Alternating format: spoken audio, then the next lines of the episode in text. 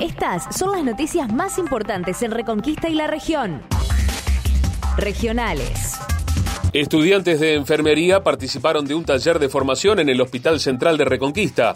El Departamento de Enfermería del Hospital Central de Reconquista junto a la Escuela Superior de Enfermería organizaron un taller de experiencias clínicas de simulación. El mismo se desarrolló en el hospital y participaron los estudiantes del segundo y tercer año de la carrera de enfermería. Durante la jornada realizaron diferentes prácticas profesionales bajo la coordinación del personal de enfermería e instructores de dicho hospital. Hoy habrá un nuevo operativo de tarjeta SUBE en Barrio Belgrano de Avellaneda.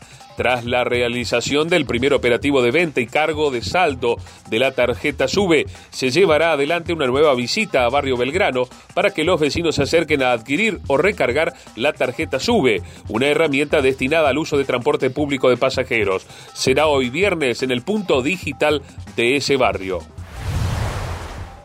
Caso Vicentín convocan a todos los acreedores para audiencias de seguimiento. El juez del concurso, doctor Fabián Lorenzini, dispuso la realización de las audiencias para el seguimiento y control de las propuestas concursal, las cuales se realizarán durante varios días del mes de noviembre. Lo harán virtualmente mediante el uso de la plataforma Zoom. Por su parte, el juez Román Lanzón que entiende en la causa por presunta estafa de la empresa Vicentín, rechazó el pedido de la Fiscalía para que cinco ex directivos de la agroexportadora queden en prisión preventiva. En el mismo acto, les exigió constituir un seguro de caución de 10 millones de dólares, el doble de lo que había ofrecido la defensa. La decisión del magistrado se conoció tras una larga audiencia celebrada en el Centro de Justicia Penal de Rosario. Más temprano, el fiscal de delitos económicos Miguel Moreno había pedido la medida cautelar contra Omar Escarel, Roberto Gase, Alberto Macua, Miguel Vallaza y Javier Gase, alegando un posible entorpecimiento probatorio. Provinciales. La provincia comenzó a aplicar terceras dosis a la población objetivo. A través del Ministerio de Salud se continúa la vacunación para personas de 3 a 17 años, en tanto que aquellos que sean mayores de 50 y hayan recibido las dos dosis de Sinopharm deberán aplicarse una tercera dosis. Tras la marcha en Rosario, desplazaron al jefe de policía de la unidad regional de esa ciudad y asume la jefa de la fuerza provincial. Luego de la marcha, los vecinos de que reclamaban en el monumento a la bandera para pedir seguridad, el gobierno de Santa Fe oficializó el desplazamiento de Luis Maldonado al frente de la, de la unidad regional y pasará a desempeñar funciones en la oficina de gestión judicial. Desde el Ministerio de Seguridad informaron que Emil Chimenti, actual jefa de policía de Santa Fe, quedará a cargo de esa unidad hasta que sea designado su reemplazante.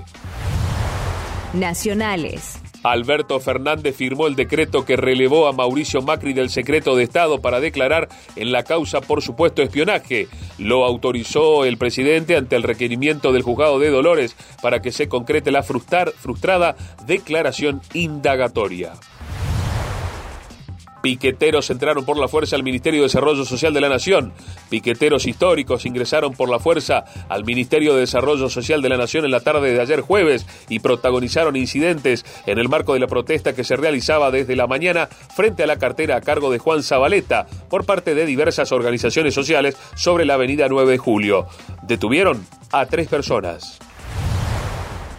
Para este viernes se espera una nueva jornada de calor en el norte provincial, con una mínima de 18 grados y una máxima de 36, con cielo algo nublado en el norte provincial. Estas noticias llegan a ustedes gracias a la agencia EU.